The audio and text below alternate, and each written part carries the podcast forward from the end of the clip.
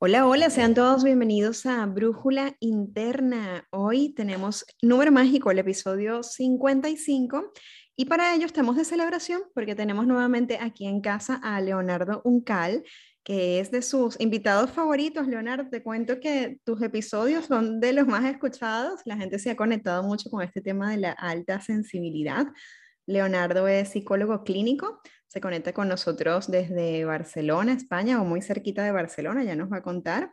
Es terapeuta familiar, adicionalmente se especializa en personas con el rasgo de la alta sensibilidad y más recientemente en Natu Psicoterapia o Ecoterapia. Y hoy justamente vamos a hablar de ese tema. ¿Cómo estás, Leo? Bienvenido nuevamente. Bueno, está ya es tu casa. ¿Cómo estás? ¿Cómo te ha ido?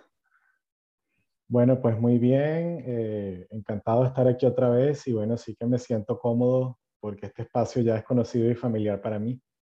Qué bueno, qué bueno. Así es, así es para ti y para nuestros oyentes que también te, te estiman mucho te decía antes que eres uno de los consentidos. Esta, estos episodios que hemos documentado sobre alta sensibilidad han ayudado a muchas personas a reconocerse en el rasgo y también a, vivir una vida de mayor bienestar, que es el objetivo de este espacio, ¿no? Poder mm, calibrar la brújula interna para acercarnos cada vez más a nuestro bienestar.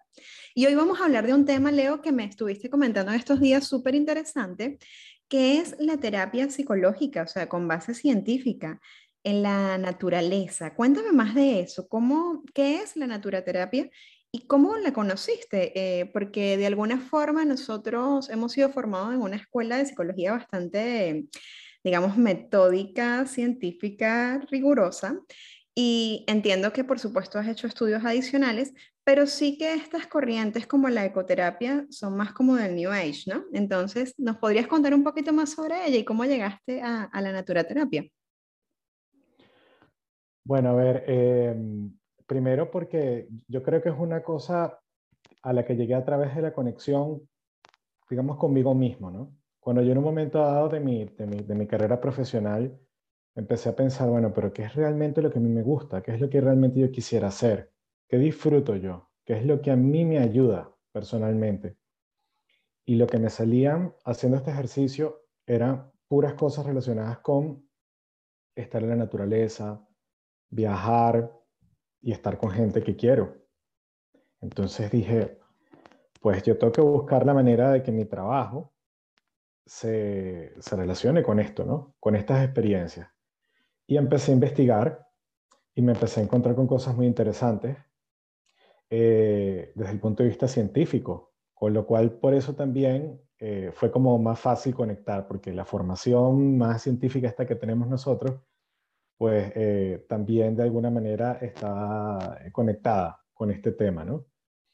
Y entonces empecé a ver qué, qué, se estaba haciendo, ¿no? Me encontré, por ejemplo, con el tema de los baños de bosque, este, que luego, si quieres, te lo cuento un poquito más, más allí, pero con gente... Me quedé como que cuéntame más.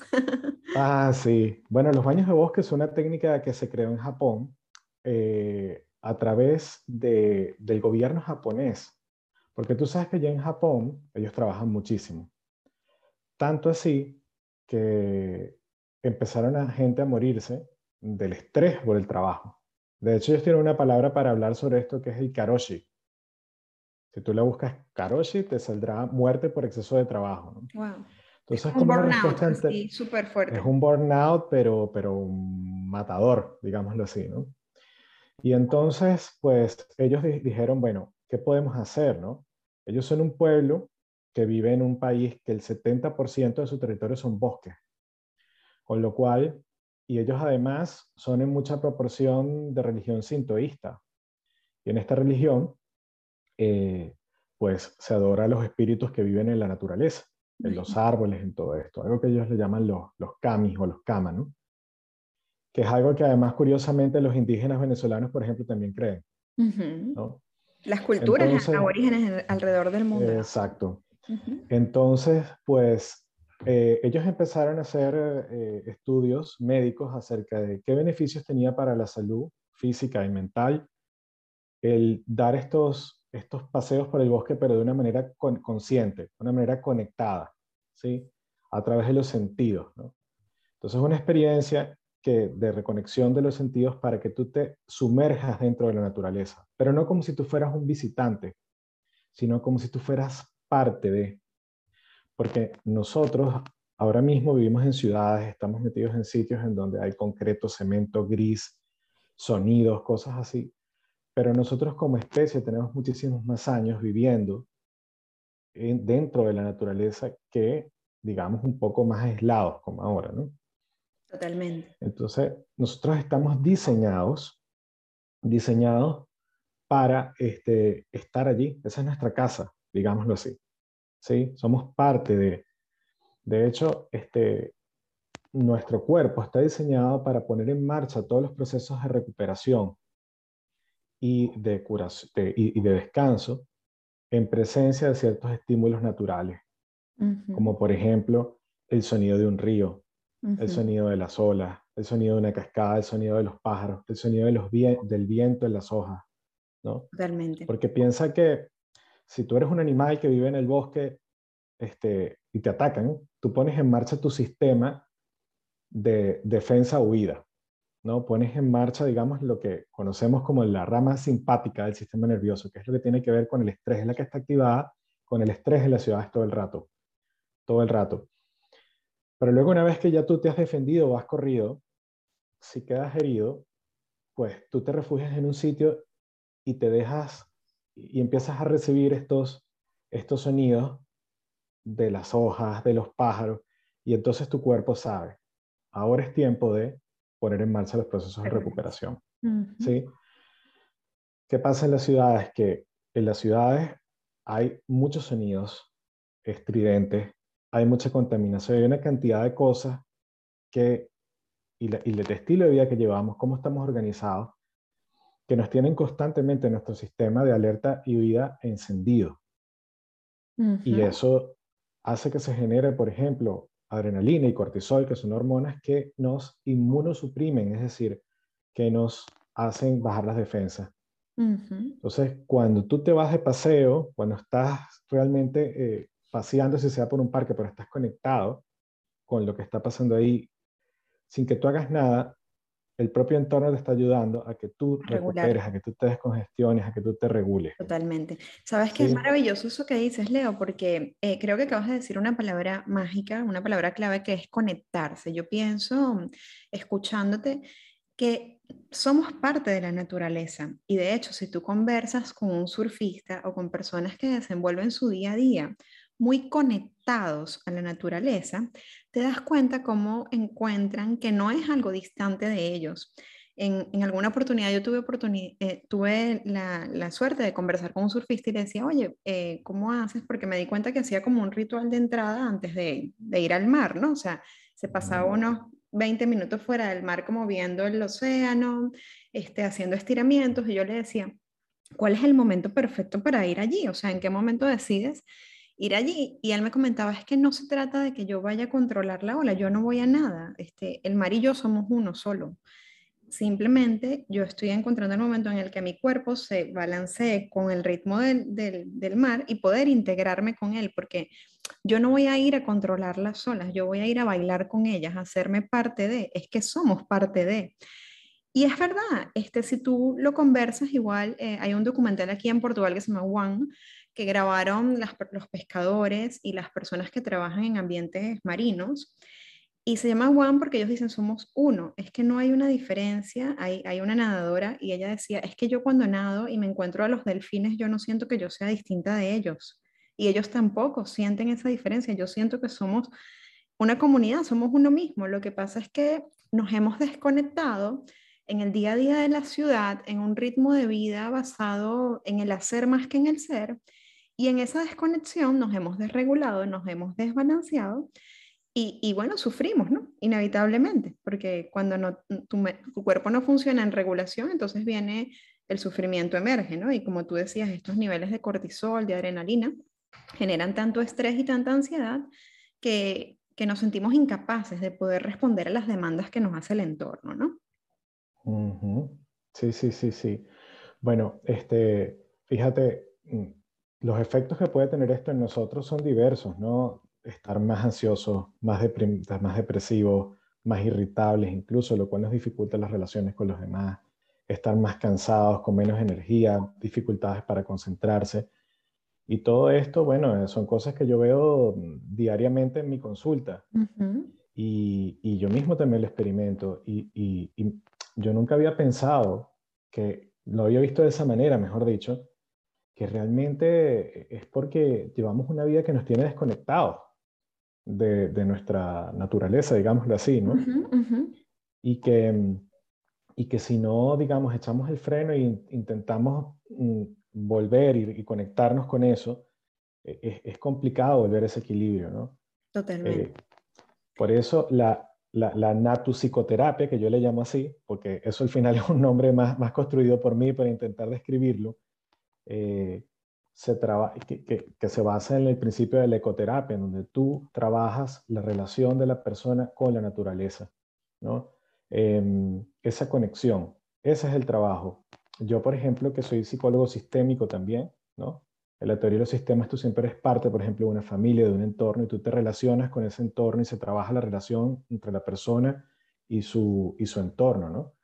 Con las otras personas. Entonces, al final, uno se relaciona a nivel individual con uno mismo, primero. Luego te relacionas con tu familia y la gente que está más cerca de ti, luego con una comunidad y luego te relacionas con un entorno que está más allá del humano, que es el ecosistema. Una red de seres vivos que todos están conectados y que actualmente estamos notando muchísimo eh, precisamente eh, la herida y la ruptura que hay ahí en, esa relación, ¿no? Es como que nos sentimos súper culpables por un lado, pero por otro lado nos cuesta mucho hacer cambios para poder sanar esa relación, ¿no?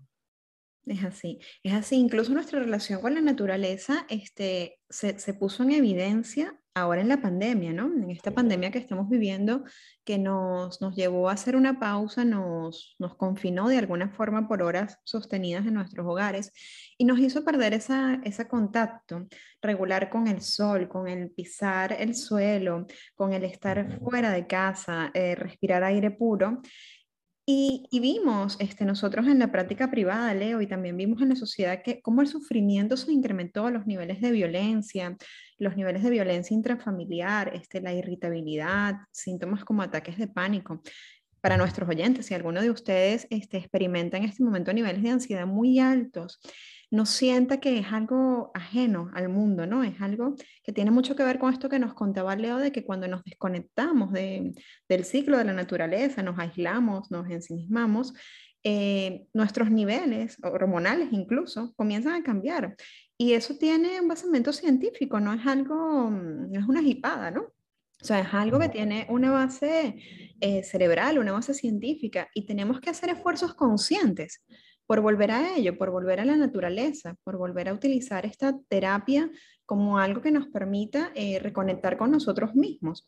Sabes que una de las cosas que me gusta de la natusicoterapia, esta, esta propuesta que tú nos haces, Leo, esta, bueno, esta realidad, es que está al alcance de todos. De alguna forma, muchas veces cuando uno habla de psicoterapia, la gente lo ve como algo inaccesible o algo que está destinado a un segmento de lujo, ¿no? Sobre todo en los países de Latinoamérica. Y, la, natu, la, psicoterapia es algo que está al alcance de todos. ¿Cómo, ¿Cómo ves tú esto? Me parece esto que va muy en la línea de tu, de, tu gusto por la inclusión, ¿no? Y, y, la igualdad de oportunidades y eso, ¿no? Y, y es verdad, sí, este, realmente eh, la, naturaleza está en todos, todas partes, ¿no? Y, y tú puedes, digamos, em, beneficiarte de estar inmerso en ella independientemente de, de, bueno, de, tus posibilidades, ¿no? Eh, sí es cierto que, claro, que es más difícil a lo mejor dentro de una ciudad, ciertas personas que viven en ciertos sitios les es más difícil, pero, pero bueno, hay formas de replicar también lo que la experiencia que fuera eh, adentro de casa, ¿no? De alguna manera. Eh, y de eh, cuando, cuando tienes oportunidad, pues ir y hacerlo, porque la naturaleza no, quiere de nosotros eh, dinero, ¿no? este, de hecho, eh, e, ella nos recibe de alguna manera con los brazos abiertos muchas veces porque nosotros somos sus hijos, o sea, hemos estado allí. De hecho, si pensamos en estos entornos, los seres que habitan respiran de lo que nosotros exhalamos y nosotros respiramos de lo que ellos exhalan. Totalmente. Con lo cual, es como... Balance perfecto. Sí, y ahora que lo dices, sabes que una de las cosas que, que yo siempre le digo a, las personas con las que trabajo es que se den cuenta del balance que existe entre un mecanismo de regulación natural que todos tenemos, que es la respiración, este inhalar y exhalar. Y cuando te colocas frente al océano o frente al mar, tú ves cómo se acompasa el ritmo de tu respiración con este tránsito de las olas, ¿no? O sea, más o menos va al mismo tiempo el recoger el agua y soltar que toma el inhalar y exhalar. Y digo, no es casual, o sea, no es casual que ese sea el ritmo en el que la naturaleza respira. Y nosotros muchas veces vivimos a un ritmo más agitado. Y este, pues a, qué coste, a qué coste nosotros estamos desconectándonos de, de esa sabiduría que está afuera también.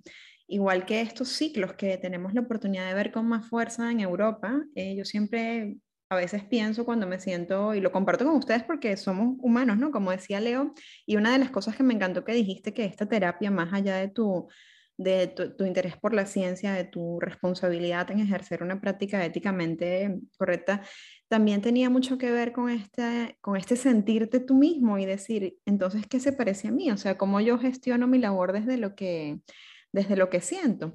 Sabes que a mí me pasa mucho cuando me siento muy vulnerable, y se los comparto porque somos seres humanos más allá de la profesión, cualquier cosa, somos vulnerables, humanos, sufrimos, sentimos, padecemos. Eh, a veces veo los árboles, ahora mismo en otoño e invierno, cómo se van desnudando y van soltando el tronco. Y me pregunto cosas como, ¿cómo puede sentirse ese árbol que ha sido súper frondoso durante toda la primavera, florido, admirado, en este momento? O sea, ¿cómo puede sentirse él ahorita que está soltando el tronco, que se ve gris, que que se ve desprotegido incluso al lado de árboles más pequeños que todavía no han perdido el tronco. Y digo, es necesario, o sea, es necesario que él pase por ese ciclo para que en primavera pueda volver a ser súper frondoso, súper florido. No, es, no lo puede evitar, no te lo puedes saltar. Entonces, yo siento que a veces como seres humanos nosotros nos queremos saltar nuestros inviernos, ¿no? O sea, a veces queremos ser solo primavera y, y, no es posible, es necesario el invierno también. Sí, sí, sí, tienes la razón. Yo creo que una de las cosas que, que hay aquí este, con, con, el tema de la natopsicoterapia o la ecoterapia en general es, es como que cambia el rol del, del, terapeuta. Cuando uno está en el psicoterapia tradicional, uno es como el que, uno se piensa que uno es el que hace la terapia. Pero en, este formato, uno, es un guía y el terapeuta o la terapeuta es la, es la naturaleza. Y este, tú lo que haces es establecer como ese puente para que la persona pueda reconectarse. Y siempre hablo de reconectarse, porque simplemente lo tienes que recordarte, porque ya tú naturalmente eres parte de. Y a partir de allí, este, cuando las personas ya se, se, relajan, ¿no? Porque esto tiene como dos fases. Una primera fase en donde tú te tienes que conectar a través de tus sentidos con, la, con el entorno donde estás y sumergirte, ¿sí? Y una vez que estás allí, que ya estás relajado, ¿no? pues entonces, este, a través de otra actividad puedes, puedes por ejemplo, eh, empezar a contemplar qué es lo que ocurre a tu alrededor. Y quizás tú tenías un problema, tú tenías alguna, alguna situación que estás pasando en la vida difícil como madre, con tu pareja o personal, ¿no? La relación contigo misma. Y, y cuando estás allí y estás realmente conectada, puede que, que, que empieces a notar algo y tiene que ver con lo que te está pasando y, tiene, y, y, puedes como aprender, ¿no? De eso. Es como si recibieras un mensaje, ¿no? Total. A mí me ha pasado varias veces, ¿no? Eh, así como, como tú, ¿no? Y, y, entonces surgen estas reflexiones y eso es, lo, eso es una cuestión que tiene que ver entre, entre Vanessa y ese árbol. Allí yo lo único que hice fue dar la oportunidad para que hubiera esta, esta conexión. Exacto. Y luego se hacen unos procesos de insight y unas cosas que no se harían si estuvieras haciéndolo de forma tradicional. Exactamente. Y, y, creo que tiene que ver también con la forma de vivir. Yo lo veo mucho en los niños, ¿no? Ahora que mencionas la maternidad, los niños que van por la vida como recibiendo el mundo con curiosidad, sin juicio. O sea, ellos, nosotros los adultos vemos el mundo con juicio, como juzgando, esto me gusta, esto no, esto es bueno o es malo. Pero los niños no, o sea, los niños se dejan sorprender y todo una caja representa una experiencia mágica, un árbol representa, no sé, la casa donde viven las ardillas, que son mis amigas, que, o sea, ellos crean un universo de posibilidad. Y yo creo que, que es esto también, eh, un, un, llamado, ¿no? A nosotros vivir con mayor curiosidad, sin tanto juicio y con más amabilidad con lo que nos rodea, porque a veces vivimos como si fuéramos conquistadores del mundo y realmente somos, estamos en sincronía, somos habitantes de, un mundo que tiene muchísimos más años que nosotros existiendo, ¿no? Entonces, aprender también de la sabiduría que, que, la naturaleza tiene para nosotros. Fíjense, por ejemplo, incluso pandemia, vuelvo a traer este tema porque está muy en boga. ¿Cómo se sanó la naturaleza? O sea, al cabo de menos de un mes veíamos animales transitando por, por corredores de autopistas, este, veíamos un cielo mucho más limpio, un ecosistema mucho más equilibrado. Entonces, démonos cuenta del daño que nosotros hacemos también con nuestra, con nuestra presencia eh, inconsciente, ¿no? Eh, en la naturaleza, como que volver a, a esa conciencia de, de, rescatar los beneficios que tiene para nosotros y también cuidarla más. Creo que es importante desde la mirada de la, de la naturatoterapia este, también tener conciencia del, respeto por la naturaleza. Claro, claro. Sí, sí, o sea, mi propia experiencia cuando participo en algún tipo de actividad, esto es como baños de bosque o cuando estoy incluso haciendo psicoterapia con una persona en, un bosque o en una playa, es precisamente eso, ¿no? Porque hay un sentimiento de gratitud que tienes con ese entorno porque, este, bueno, porque te acoge y te está, digamos, sosteniendo también de alguna manera. Entonces es como que luego, luego yo, por ejemplo, empecé a comprar más cosas que son como eco-friendly y eso, ¿no? E-, en el mercado. Total. Este, empecé como a decir, ostras, a, ser más consciente de una cantidad de, cosas y decir, bueno, mm, aunque yo no sea un ecologista, activista y eso, eh, como que me voy acercando, digamos, o sea, voy como generando una sensibilidad especial con eso, ¿no? Total. Y obviamente cuando una persona está allí conmigo también le pasa. O con un niño, por ejemplo, también le pasa, ¿no? De, oye, hay que, valorarlo, porque mira, lo que, mira todo lo que nos da, ¿no? Exacto, exacto. Es tener la conciencia eso del regalo que recibes de gratis, ¿no? Entonces, de alguna forma, desde la gratitud, poder también devolverlo. Y mira qué interesante esto que has venido mencionando de, de que conectar con la naturaleza o hacer terapia en la naturaleza requiere del uso de todos los sentidos. Y esto me hace pensar que esta terapia, Leo, eh, si bien es beneficiosa para todo el mundo, es especialmente beneficiosa para algunos públicos en particular, ¿no? Eh, yo recuerdo, por ejemplo, una experiencia que tuve en, un zoológico venezolano que se llamaba Espansú, donde trabajábamos con personas con diversidad funcional.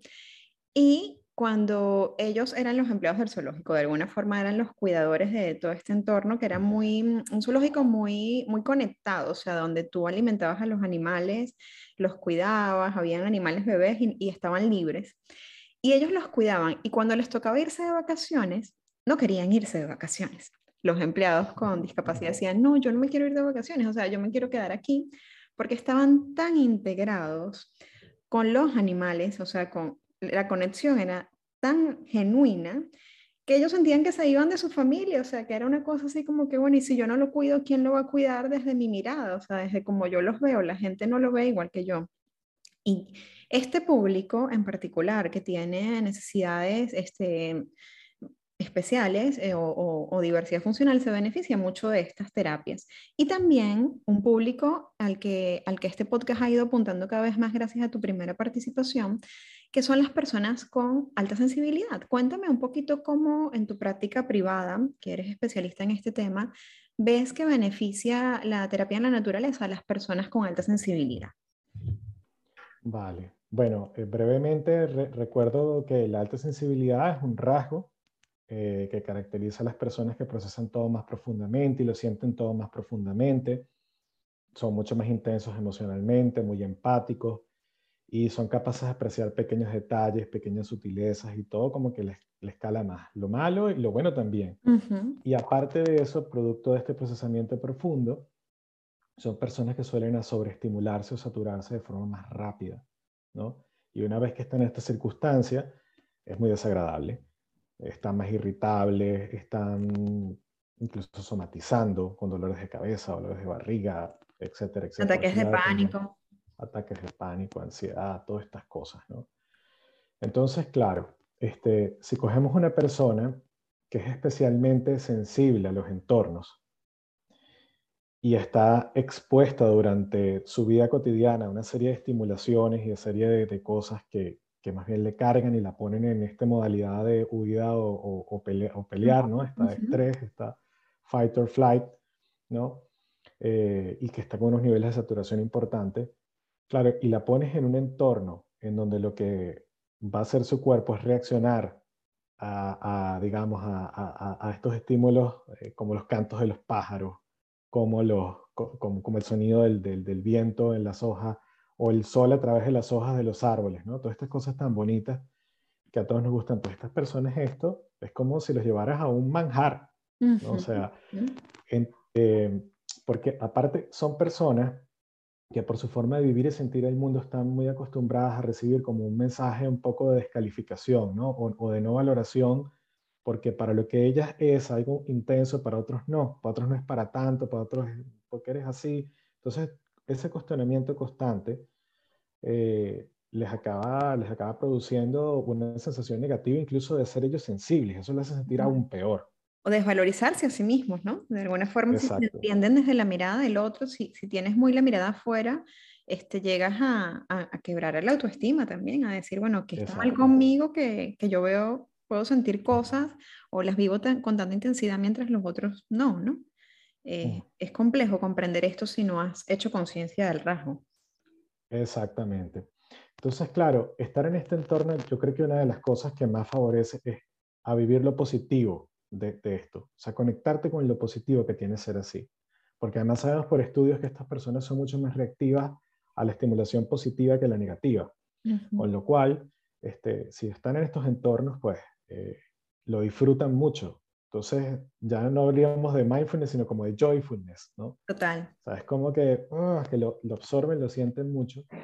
Y, este, y además de eso, claro, reciben este beneficio de descongestionar ese sistema nervioso sobrecargado que precisamente este entorno esto es lo que favorece. Totalmente. Y, este, bueno, eh, se multiplican, digamos, los efectos. Eh, otro beneficio adicional es que cuando haces esta actividad en grupo, por ejemplo, como un baño de bosque, entonces también eh, estás, tienes el beneficio de estar con otros que pasan situaciones similares a la tuya y te acompañas y se, y se, validas. Y esto es también cuando, cuando, cuando hacemos los grupos de baños de bosque con altamente sensibles, esto es lo que, lo, lo que hemos recogido, ¿no? Este, eh, y bueno, eh, aparte de eso, pues nosotros estamos hablando de una experiencia de conexión con los sentidos, pero existen los cinco sentidos mm, que todos conocemos que están muy relacionados con un órgano en particular, como vista, olfato, gusto, tacto, pero cuando estás en la naturaleza y sin que estés, tú te das cuenta de que hay muchos más, más, sentidos. Algunos de ellos están reconocidos por la ciencia, otros no. Pero realmente hay más que estos cinco sentidos. Hay unos que son más relacionados con la intuición. Sí, es verdad. Este, hay un sentido...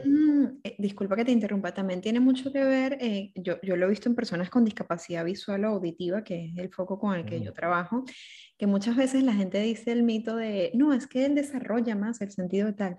La verdad es que no desarrolla más otro sentido, es que tiene menos distracción. Y cuando nosotros estamos en la ciudad, nuestros sentidos están, sin darnos cuenta, absolutamente distraídos en el exceso de estimulación se me ocurre que cuando estamos en estas experiencias de baños de bosque o natusicoterapia, tus sentidos están tan conectados, tan conscientes, que puedes vivenciar la experiencia a unos niveles mucho más profundos que lo que harías en la ciudad donde estás procesando el semáforo, en la corneta, el que viene atrás, el que viene adelante, el que te empujó, el que no, la cartera, ¿sabes? Es como, sin darte cuenta, en automático procesas demasiada información. Claro. Sí, sí, sí, sí, sí definitivamente. Este, y, y entonces, pues cuando no tienes tanto, a lo mejor empiezas a activar otros, otros sentidos que tienen que ver más, por ejemplo, con la intuición, con, por ejemplo, la orientación, ¿no? Eh, hay un ejercicio de que se ponen con las manos así extendidas y entonces empiezas a girar con los ojos cerrados hasta donde te sientes cómodo. Y, es una pasada porque tú ves cómo, cómo uno realmente siente. A veces eh, hacia dónde está pegando la luz o por dónde viene el aire, ¿no? Y se disfruta mucho, ¿no? Esta es la diferencia que hay de esto con, por ejemplo, el mindfulness. El mindfulness es estar ahí en el presente, pero esto es además disfrutarlo. Es mm. como dejarte ir, o sea, es como... Integrarte a la experiencia. Exacto. Es como que el entorno te va haciendo invitaciones y tú no sabes muy bien, pero tú quieres ir a ese sitio, quieres ir a sentarte ahí, quieres ir a estar aquí, o quieres tocar esto, quieres oler aquello. Y, y, lo que te guía hacia eso es un sentido distinto a los otros, este, a los otros sentidos. Sabes que me hiciste recordar una experiencia que viví en, en, Francia, pero también en Barcelona la tienen. Si no, si no has ido, te invito a ir. Se llama Dans Lenoir es un restaurante que está guiado por personas con discapacidad visual. Los chefs, los meseros son personas con discapacidad visual y tú pues te inscribes en la experiencia, porque es una experiencia, de, una, de ir a comer allí cuatro platos con cuatro vinos y ellos desde el momento que llegas te quitan el celular, te mandan a guardar tus cosas en un locker y te dicen, ahora déjate guiar por la experiencia porque por un día vas a sentir lo que nosotros vivimos en nuestro día a día y pasas guiado por ellos a un salón totalmente a oscuras donde no ves nada, Leo, o sea, no ves absolutamente nada, solo debes confiar en tu guía, que es la persona que te asignan, para que tomado del brazo, como hace una persona con discapacidad visual, te vaya guiando desde bajar las escaleras hasta sentarte a comer en el salón, sin ver qué estás comiendo, solamente sentir los alimentos. Y es una experiencia tan, tan poderosa, o sea, porque te das cuenta de que a veces comemos en automático también y, y, ni siquiera masticamos por masticar y no te tomas como la tarea de, saborear, de sentir el olor, el sabor, de tratar de adivinar qué estás comiendo.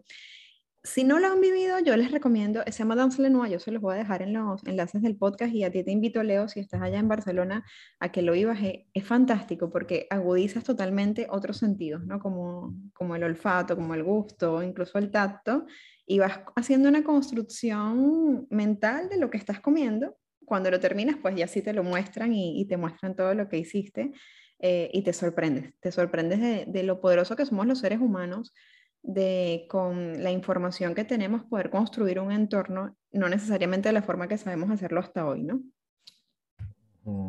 Sí, sí, sí, sí.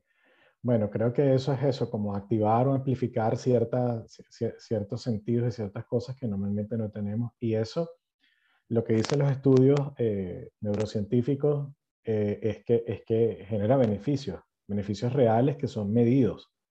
Nosotros, por ejemplo, en la experiencia de baños de bosque, pasamos una escala de, estados emocionales y, antes y después.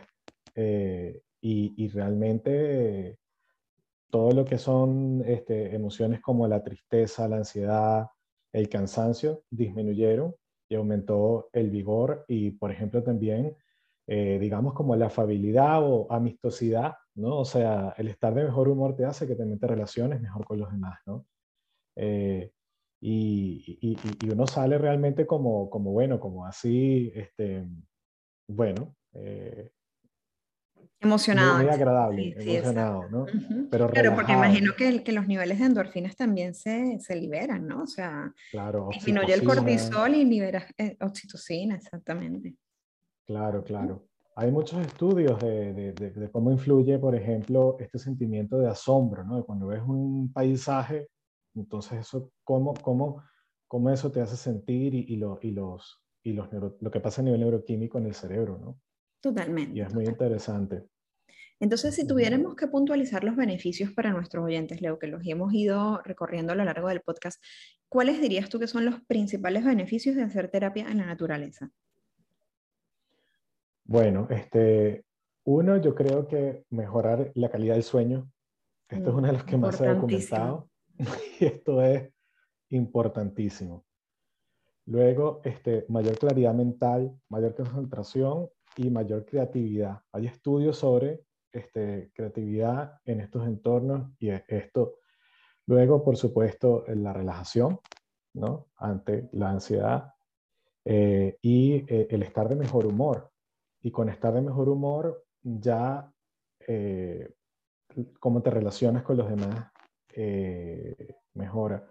Y luego, pues estos como insight que decimos los psicólogos, ¿no? Estos como descubrimientos, estas, este, que, que, tienes cuando te permites realmente escuchar, ¿no? el mensaje que te, que te tenga que dar eh, la naturaleza en este caso, ¿no? Para lo cual tú primero que nada tienes que, que, que, bajar de la posición de conquistador o conquistadora, ¿no? De, vengo aquí yo a beneficiarme y a sacar, a explotar este sitio, sino te, te, pones, digamos, los consideras a estos seres y a esos elementos que están ahí a tu propio nivel, ¿no? Este, o como dicen los indígenas, ¿no? Como, o, incluso los sintoístas, ¿no? Como, poseedores de un alma igual que la tuya. ¿no? Sí, totalmente. Entonces, eso te permitirá dejarte ayudar por ellos también y decir, bueno, mira, ellos no se van a comunicar igual que nos estamos comunicando contigo, pero los árboles segregan eh, ferormonas, y eh, ferormonas no sería, sería hormonas de, vegetales y se comunican constantemente con ellos e intentan también comunicarse con nosotros. De hecho, eso nosotros lo recibimos, eso nuestro cuerpo lo registra. Y nos permite entrar en, en, frecuencias distintas y, y, eso nos sana.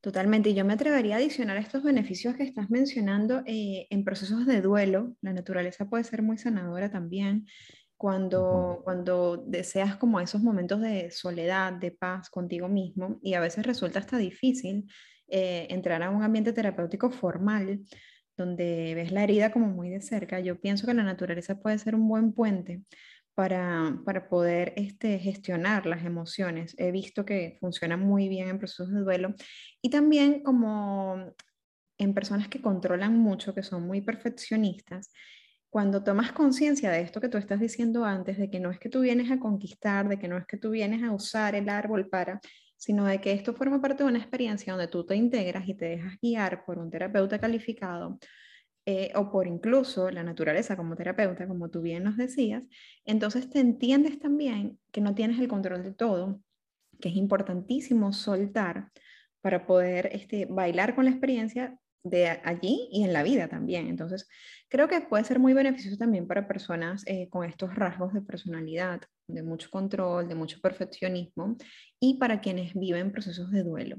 Si quisieran iniciar un proceso terapéutico, este, Leo, contigo, pueden hacerlo a la distancia. Entiendo que estas experiencias son muy in situ, pero, pero bueno, también la mirada que tienes puedes transmitirla desde, desde una conexión a distancia y la persona beneficiarse de los entornos que tenga cercano a ellos con tu guía y orientación.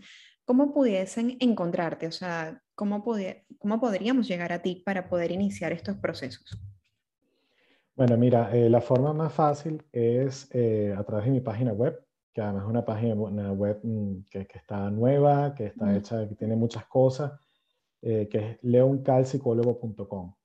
Allá hay una pestaña este, que se llama Natu Psicoterapia y ahí tienen toda la información eh, y, cómo funciona. En el caso de la distancia es curioso porque con todo esto que estaba pasando, claro, hemos tenido que, crearlo. Y, y, hay procesos con gente que está en Latinoamérica, por ejemplo, que he tenido, incluso en el Reino Unido o en otros lugares, que ha sido muy curioso porque eh, lo que hacemos es que eh, ya desde el principio, digamos, incluimos la relación con la naturaleza como algo más, ¿no? Yo, por ejemplo, al principio de la historia también te pregunto cuáles son tus primeros recuerdos de la naturaleza, si recuerdas el primer árbol que viste, y entonces ahí ya empezamos a darle como cabida a esos seres y, y empiezan a formar parte del proceso. Y luego, claro, aunque tú y yo nos veamos online, luego yo de una sesión para la otra, te, te, te mando a hacer ejercicios que si son afuera, para que tú te conectes afuera. Y luego lo hablamos cuando tú regresas. Eh, incluso eh, te preparo eh, a lo mejor un audio para guiarte dentro de lo que vas a hacer, ¿no? O para que tú puedas dentro de casa replicar esa sensación de estar afuera, ¿no? Porque esa es la otra, que claro, tú vas, este, tienes esta experiencia, pero luego tienes que regresar a tu vida. Entonces también es importante el trabajo que se hace para para que esa conexión siga presente cuando tú estás a través, por ejemplo, de ejercicios de visualización o meditaciones guiadas que son personalizadas y que yo le facilito a la gente, y a través de la relación con, con, las plantas, con las cosas que tienes cerca de ti, ¿no?